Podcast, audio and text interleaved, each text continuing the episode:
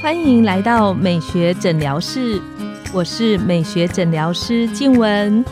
让我陪你走进健康新生活，打造你的好感人生。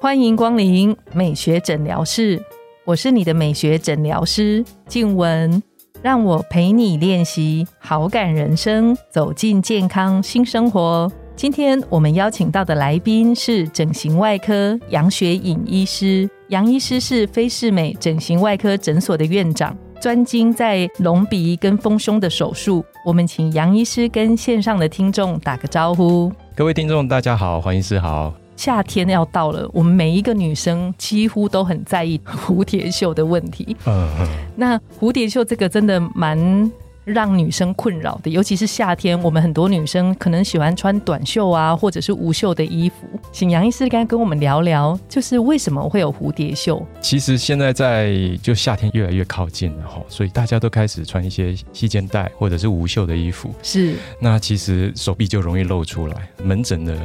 客人也越来越多，都是来说，哎，我拍照的时候我都需要去修图，甚至在拍照的时候，他们还会有一些技巧，例如说，哦，我就是要叉腰。叉腰的时候，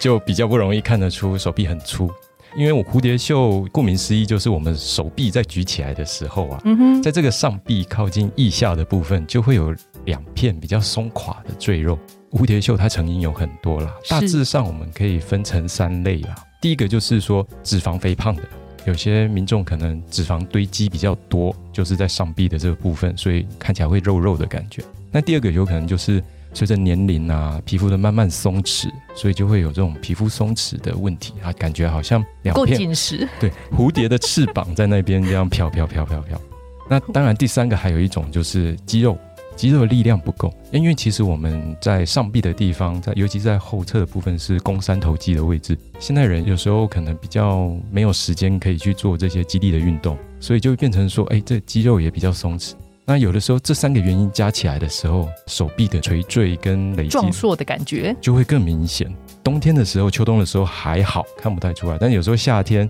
细肩带无袖的，一开始穿的时候就会觉得，哦，好像夹起来的时候就会有一坨在上臂的这个地方。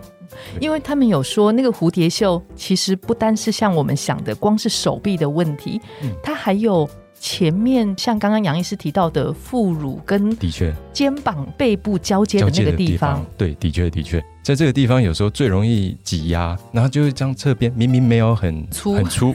但是这一挤压起来就就看起来哎好像大了一倍半这样子的感觉。那有时候也是因为我们后背的这个皮肤比较厚实了。那再加上皮下组织，如果脂肪有比较多的话，整个累积起来就会看起来比较大。那我在查那个蝴蝶袖的时候啊，哇，我发现很多女生有同样的问题，所以很多下标让人家看起来实在很心动。他说一周三次瘦手臂运动，然后有十个瘦手臂的运动可以让你养成仙女臂。那想请问杨医师，这些瘦手臂的运动？它有帮助吗？的确，就是像我们刚刚提到的哈，我们的蝴蝶袖大概就三个种类。如果您是这种肌肉松弛型的，就是我们肌力比较不够的，做这些运动的确是会有帮助。持之以恒，循序渐进，然后慢慢的去做，的确是会有达到一个肌肉紧实的一个效果。如果最好最好的方式，我们就是寻找肌力体能的教练，那来教你怎么去做一个有效，那而且能够。不会受伤的一个方式来做，那这的确是一个事半功倍的方法。但如果说是在这种皮肤松弛，或者是说脂肪堆积太多的，那也许我们可能在做肌力训练的时候，帮忙就会有限。如果是一般。坊间常说的就是啊，例如说我们在办公室啊，在家里啊，就可以撑着椅子啊，然后去做这个类似背后这种撑体的这种感觉，的确是有一部分可以帮忙啊，但只限于说啊，我是在增加我的肱三头肌的肌力的部分。所以它应该运动的部分，如果对于皮层的松弛或者是脂肪比较厚的那个部分，它的改善的空间比较有限。的确，那像这个部分，可能也许如果说我们可以接受恢复期，那可能可以做一点小手术。那如果没办法接受恢复期，我们可以用一些非侵入性的方式，让我们的皮肤变得更加紧实啦。或者是让脂肪的量能够比较少一点。那可以请杨医师跟我们聊一聊，除了运动之外，在非侵入式的方法里面，可以改善蝴蝶袖的这个部分。如果要以非侵入式的来讲，我们需要先去评估一下自己到底是属于什么类型的一个蝴蝶袖。例如说啊，你可以在家里简单的做，当然最主要还是要以医师的评估为准啊。那最简单的自我评估的话，你就可以先把手臂伸直，伸直了之后呢，稍微有点出力，让你的肱三头有点出力的情形。这时候再去抓，这个时候我们就可以撇除说，哎，我是肌肉的问题了。好，那去抓的时候，如果那个厚度有有比较厚的话，两边加起来厚度超过两公分以上，那就表示你的皮下组织的厚度有超过一公分。是，那也许里面就有一些脂肪堆积。针对这种脂肪堆积，用非侵入性的方式，你可以选择说，哦，我们用冷冻溶脂的方式来做，那或者是说我们打消脂针的方式来做。那如果说你夹起来的时候脂肪并没有很多，单纯只是皮肤松弛型的，那皮肤松弛型的，我们就可以选择是说用凤凰电波的方式，让皮肤变得比较紧实一点。那这都是一种非侵入性的方式，恢复期也很短，那效果对你可以慢慢，它会随着时间慢慢出现。那个杨医师讲的时候，我们里面三个人同时大家都举手 在捏自己的厚度。如果是冷冻溶脂坐在这个地方，它的疼痛感重吗？我知道凤凰电波应该是蛮痛的，坐在这个位置有痛才有效。就基本上哈，如果是以冷冻来讲的话，就是还是在可以忍受的范围，所以疼痛这种感觉有时候就会看人。请问杨医师，就是一般那个减脂的过程，它大概需要几个疗程？如果以非侵入性的来讲啊，同有时候可能会需要到两到三个疗程，那是这个脂肪消除的这个状况来做评估。那至少都会到两个疗程以上，才会比较有明显看得到效果。因为毕竟它非侵入性，它有点类似微整形纤维的改变。那其实也还蛮多朋友在询问我们关于，如果就是蝴蝶袖的厚度稍微比较厚，然后脂肪的含量比较多的时候，那现在如果我们选择用手术的方法，它会有哪一些手术的选项？如果是以脂肪比较多的话，当然最直接的我们就是用抽脂的方式。那抽脂当然就是早期就是用传统抽脂的方式嘛。那现在比较新的就是用微缩抽脂的方式，它是有这个超音波的能量去把脂肪乳糜化。那目前最新的还有一个就是可以增加你皮肤紧实的，就是超能电浆这样子的一个仪器，它是可以在瞬间帮你的皮肤深层做一个瞬间的加热，它又不会去伤害到你皮肤的表层，那可以达到一个。我既又把脂肪消掉，然后我又让皮肤变得比较紧实，这样子的一个方式。那这样术后的恢复的时间会蛮长的吗？哎，基本上术后的恢复啊，大概一个礼拜左右，伤口就都愈合了。那可能大概两个礼拜，肿就会退掉差不多六七成左右。整个疗程结束到正常，可能会需要一个月到三个月的时间。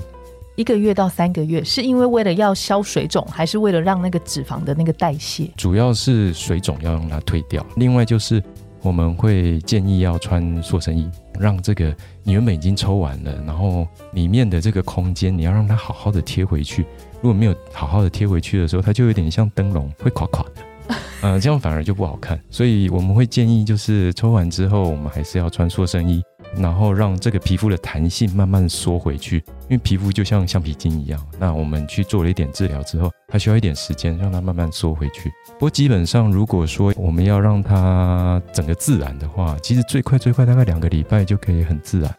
那像杨医师在门诊，如果有患者询问关于蝴蝶袖，您最常听到他们问你的，像是呃，比方说疤痕在哪里，然后术后痛不痛这些问题吗？的确，的确，黄医师非常有经验。就是客人的的确最常担心的就是恢复期会不会痛，那伤口在哪个地方？那因为这些都是小伤口的手术，伤口大概都零点五到一公分左右的这样子的大小，那我们都可以藏在这个腋下的位置。有的如果比较严重的，也许在手肘的地方会有一个零点五公分的伤口。那基本上好好的照顾的话，差不多两个月到三个月的时间，那个疤痕就会慢慢变淡。那关于术后疼痛的部分啊，其实现在的疼痛控制其实都做得很好，尤其是我们跟麻醉科医师配合的都还不错，所以他其实在手术的过程。基本上你不会感觉到痛的，因为你睡着了。手术完之后呢，只会感觉到胀胀的感觉了，不会说哦痛到没办法走路啦，或是没办法生活作息。所以我想，应该疼痛的部分应该是可以不用太担心。是以杨医师的经验，就是有没有什么样的朋友其实是比较不适合做蝴蝶袖抽脂的那个治疗？当然，如果说是疤痕体质的，如果天生就是蟹足肿体质的这种，我们就需要去考虑说。哎他做了之后，这个疤痕反而会变比较明显，就会需要去做进一步的评估。那另外还有就是，他如果不适合手术的啦，比如说可能真的太肥胖的啦，可能抽完之后效果不如预期，那或者是真的很松弛，它是大量减重之后，然后那皮肤已经松的很很夸张的，那这种就不建议用抽脂的方式去做，可能就需要做手臂拉皮。就是需要把多余的皮修掉，那这个部分可能伤口就会比较大一点，就需要再跟医师做进一步的评估。所以刚刚听杨医师这样子分析，有三种情况是比较不适合透过手术去治疗那个蝴蝶袖，分别是疤痕体质的人，还有比较肥胖型的体质，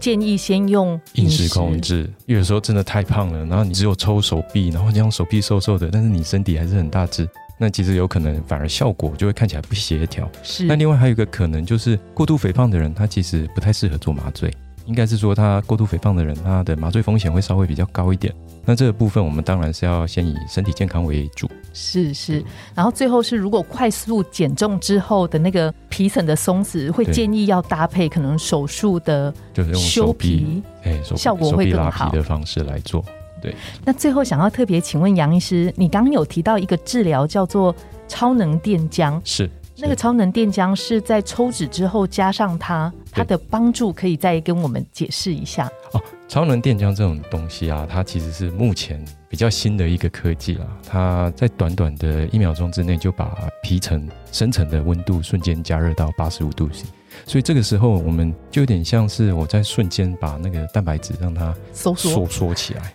哦，那它你可以很明显的看到，说它这个胶原蛋白就瞬间收缩起来，所以它其实达到的紧实的效果会是跟过去是不太一样的，它可以达到很明显的紧实效果。当然，你说如果已经很松很松的那种，那大概没办法，就一定要去修皮。但如果说只是比较偏胖，然后我们把脂肪抽掉之后，我再让皮肤再紧实一点，其实可以让我们手臂的线条才看起来更漂亮。谢谢杨医师。那最后在这一集，我们想请杨医师跟线上的听众总结关于就是蝴蝶袖的治疗上，怎么样是比较建议的方式。所以我们刚刚有提到说，蝴蝶袖的话，我们大概就可以先自我评估看看，说，哎，我到底是属于这个脂肪型的呢，或者是皮肤松弛的呢，或者是说我是因为肌肉的关系，肌肉力量不足。那如果说是肌肉的关系，我们可以在家就可以先开始做，或者是寻找这个专业的肌力体能教练来教您怎么去增加你的肌力。那如果说是皮肤松弛或者是脂肪的部分，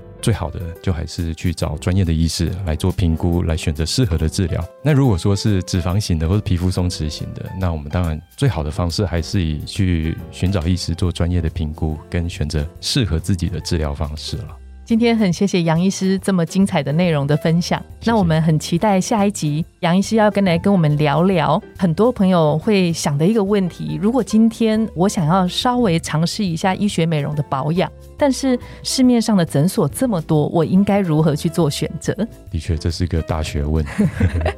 今天我们的节目就到了尾声，拥有好感人生就从今天开始。美学诊疗室，欢迎再度光临，我们下次见，拜拜，拜拜，拜拜。